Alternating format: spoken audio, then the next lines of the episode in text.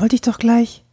Äh, äh, gerade wusste ich's noch.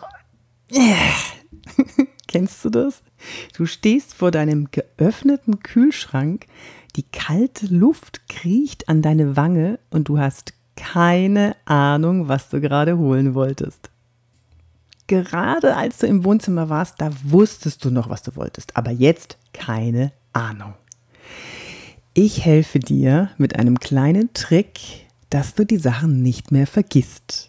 Wenn du dich besser konzentrieren kannst, kannst du auch besser wirken. Also im weitesten Sinne geht es heute auch wieder um Wirkung. Ich bin Yvonne de Barg, ich bin Schauspielerin und Trainerin für Körpersprache, Charisma und Auftreten. Und manchmal muss man ein bisschen weiter über den Tellerrand schauen.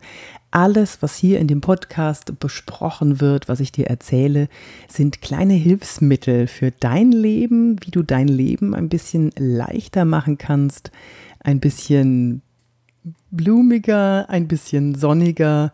Ja, es soll dir einfach besser gehen, weil wenn es dir gut geht, dann wirkst du auch nach außen. So wie du wirken willst. Also ich gehe jetzt einfach mal davon aus, dass du positiv wirken möchtest. Naja, also wenn ich ehrlich bin, so ein bisschen fummel ich mir das gerade zurecht, weil tatsächlich mit Außenwirkung hat es nichts zu tun. Es hat äh, dieser Tipp, den ich dir nachher geben werde, es hat nur damit zu tun, dass du dich besser fühlst. Okay, aber die Brücke kann man schlagen. Man kann sagen, wenn du dich besser fühlst, dann strahlst du das auch aus. Und das wiederum wirkt. Wenn du jetzt also, hm, sagen wir mal, vor diesem Kühlschrank stehst oder wenn du in dem anderen Raum stehst, den du gerade betreten hast und überhaupt nicht mehr weißt, was du gerade machen wolltest, habe ich eine investigative Frage an dich. War da vielleicht eine Tür mit im Spiel? Diesen Vergessen, was ich wollte Effekt nennen die Wissenschaftler den Türeffekt. Das hat der Psychologieprofessor Gabriel Radwanski von der University of Notre Dame im US-Staat Indiana in einer Studie herausgefunden. Bei dieser Studie mussten die Probanden sechs Holzklötze, also keine viereckigen, sondern die waren auch in der, in der Form anders, in eine Kiste legen. Die waren in Form und Farbe anders, in eine Kiste legen und die Kiste dann auf einen anderen Tisch stellen. Und danach sollten Sie aus dem Gedächtnis am Computer die Konfigurationen erkennen, die Sie selbst vorher gebildet hatten. Ein Teil der Probanden mussten allerdings durch eine Türe gehen, um zu dem anderen Tisch zu kommen. Die hatten ein schlechteres Ergebnis als die ohne Tür. Radwanski schloss daraus, dass unser Gehirn, wenn wir durch eine Tür gehen, einen Haken macht.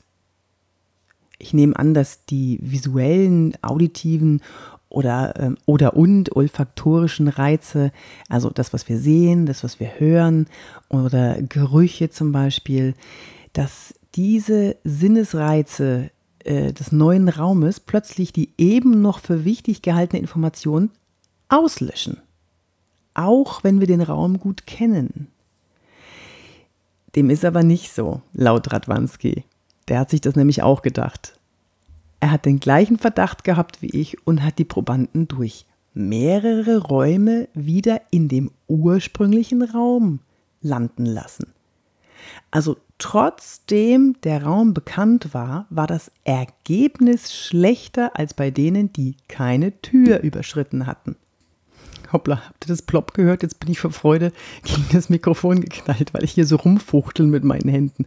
Achso, ja, ähm, nur so für euch, wenn ihr mal einen Podcast einsprecht oder so, dann redet mit den Händen mit oder beim Telefonieren redet mit den Händen mit. Das unterstützt das Gesagte. Ganz, ganz, ganz toll. Aber schmeißt dabei nichts um, wie ich jetzt gerade, also fast. Also nochmal zusammengefasst, was äh, Herr Radwanski herausgefunden hat. Sobald wir eine Tür überschreiten, macht unser Gehirn einen Haken dran an das, was wir gerade erlebt haben, was wir vorhatten, alles, was passiert ist. Und dann ist es auch vergessen, weg, futsch. Selbst wenn wir im gleichen Raum wieder landen. Ich weiß, es gibt ja den Trick, dass man, wenn man irgendwo steht und nicht mehr weiß, was man jetzt da wollte und im, im Bad nur dumm die Fliesen anglotzt, ne, was wollte ich jetzt hier, dass man dann zurückgehen soll in den Raum, in dem man losgegangen ist und dann fällt es einem wieder ein. Hm, das hat aber jetzt nichts mit dem Raum zu tun, sondern das hat was damit zu tun, dass in dem Raum der Anker ist, der dich losgehen hat lassen. Also zum Beispiel das ist vielleicht ein blödes Beispiel, aber es erklärt es trotzdem. Äh, du hast einen komischen einen kleinen Fleck gesehen auf deinem Schreibtisch und dann denkst du, ah nee, komm, den machst du jetzt schnell weg. Gehst los, verlässt den Raum, gehst in die Küche, willst einen Lappen holen oder ins Bad oder wo auch immer du gerade bist, willst einen Lappen holen, stehst aber dann in der Küche, nehmen wir mal an, und weißt nicht mehr, was du wolltest. Gut, dann gehst du wieder zurück in den Raum, wo du losgestartet bist und dann weißt du es wieder. Das wolltest du. Ja, das ist dann dieser Auslöser, der dich dann wieder dran denken lässt, was du machen wolltest. Also der Anker. Hat aber nichts mit dem Raum zu tun, sondern mit diesem kleinen Ankerchen. Jetzt denkst du dir vielleicht, aha, jetzt sagt uns die Yvonne gleich, dass wir den Anker mitnehmen sollen. So, und jetzt hast du bestimmt ein schönes Bild im Kopf, wie du einen riesengroßen Schiffsanker mit dir rumschleppst. Nein, aber auch die anderen Anker, die visuellen Anker oder was auch immer du da hast, kannst du nicht mitnehmen. Es gibt einen anderen Trick. Den verrate ich dir gleich. Radwanski hat sich überlegt, hm, es könnte ja daran liegen, dass wir eine Strecke zurücklegen, tatsächlich, dass wir losgehen von A nach B, eine Strecke zurücklegen und dass in dieser Zeit das vergessen wird, dass es die Strecke dafür verantwortlich ist. Deswegen hat er einen dritten Versuch gemacht. Und bei diesem Versuch hat er die Probanden nur am Computer dieses Spiel durchführen lassen, dieses Experiment mit den Holzklötzen, die sie dann virtuell per Mausklick in, den, in die Kiste sortieren sollten und dann in, durch die Tür in einen anderen Raum virtuell bringen sollten. Das heißt, die Probanden haben gesessen und haben sich nicht vom Fleck bewegt. Nur der Zeigefinger auf der Maus hat sich vom Fleck bewegt. Und was denkst du ist passiert? Richtig. Die, die durch die Tür, durch die virtuelle Tür gehen mussten, die hatten das schlechtere Ergebnis. Die konnten sich schlechter an die Konstellationen, die sie vorher selber gebaut haben mit den Würfeln, mit, mit den ähm, Holzklötzen, konnten sich schlechter daran erinnern. Aha. So, und jetzt verrate ich dir was. Weißt du, was mir passiert, wenn ich am Schreibtisch sitze? Am Schreibtisch ploppt mal eine E-Mail auf, dann kommt was anderes dazu, dann habe ich Notizen noch offen, dann habe ich hier noch was offen, was ich da noch machen wollte, dann habe ich Evernote noch offen, dann habe ich Trello noch offen, dann kommt hier noch was dazu und da noch was dazu, dann habe ich doch in diesem Word-Dokument geschrieben, ach und da war ja noch das andere Word-Dokument. Ich habe teilweise ganz schön viele Fenster offen. Das Schlimmste ist aber natürlich die E-Mails, die reinploppen. Meine Aufmerksamkeit geht, ups, rechts nach oben. Ich denke, oh, gut, ja, stimmt, habe ich vergessen. Muss ich sofort antworten. Mache ich gleich, wenn ich mit dem hier fertig bin. Und klicke die E-Mail erstmal weg. Weißt du, was ich mache, indem ich die E-Mail wegklicke? Oder indem ich irgendein Fenster am Computer schließe? Ich werde es ja auf jeden Fall gleich noch machen. Sicher, ganz bestimmt. Ich gehe metaphorisch durch eine Tür. Ich nenne es nicht den Türeffekt, ich nenne es den Fenstereffekt. Ist für mich genau das gleiche und wahrscheinlich ist es für mein Gehirn sowie vielleicht auch für dein Gehirn genau das gleiche. Fenster zugeklickt, weg ist es. Weg. Ich denke nicht mehr dran. Viel später, ploppt dann wieder irgendwo im Gehirn was auf oder es kommt eine Erinnerung. Ja, ich wollte doch noch, aber das ist dann eben viel später und nicht sofort, wie ich es eigentlich machen wollte. Alles, was ich wegklicke, die Fenster, die ich schließe, wegklicke, die verschwinden im Nirvana des Vergessens. So, was könntest du jetzt tun, wenn du dich erinnern möchtest? Also wenn du dieses Vergessen nicht mehr haben willst, was könntest du tun? Kennst du die Unaufmerksamkeitsblindheit? Kennst du dieses Experiment mit dem ähm, Gorilla zwischen den Studenten, die da Basketball spielen und äh, die Leute sehen immer nur die Studenten und müssen die Schwarzen oder Weißen zählen und sehen den Gorilla nicht, weil ihre Aufmerksamkeit nur auf die Spieler gelenkt ist? Ja, das ist die Aufmerksamkeitsblindheit. Das heißt, wir fokussieren uns nur auf das, was uns gerade interessiert. Am besten, ich verlinke dir das Gorilla-Experiment mal in den Show Notes, dann kannst du gleich mal feststellen, oh Gott, bin ich doof. Kannst du gleich mal feststellen, ob du siehst, dass dein Gorilla rumspringt. Oh nein. Ja, okay, jetzt weißt du, dass dein Gorilla drin rumspringt, aber du kannst es dir ja trotzdem mal anschauen. Es ist wirklich ganz interessant. Unaufmerksamkeitsblindheit. Und wie kann man dem entgegenwirken? Haha, Forscher haben herausgefunden, dass du einfach nur einen weiteren Sinneskanal öffnen musst. Das bedeutet, sprich die Sachen, die du siehst, laut aus. Ähm, dieses Experiment wurde gemacht mit Autofahrern an einer Kreuzung, die Motorradfahrer nicht wahrgenommen haben. Dann wurde das mit anderen, mit anderen Probanden gemacht, die laut aussprechen mussten, was sie sehen an der Kreuzung.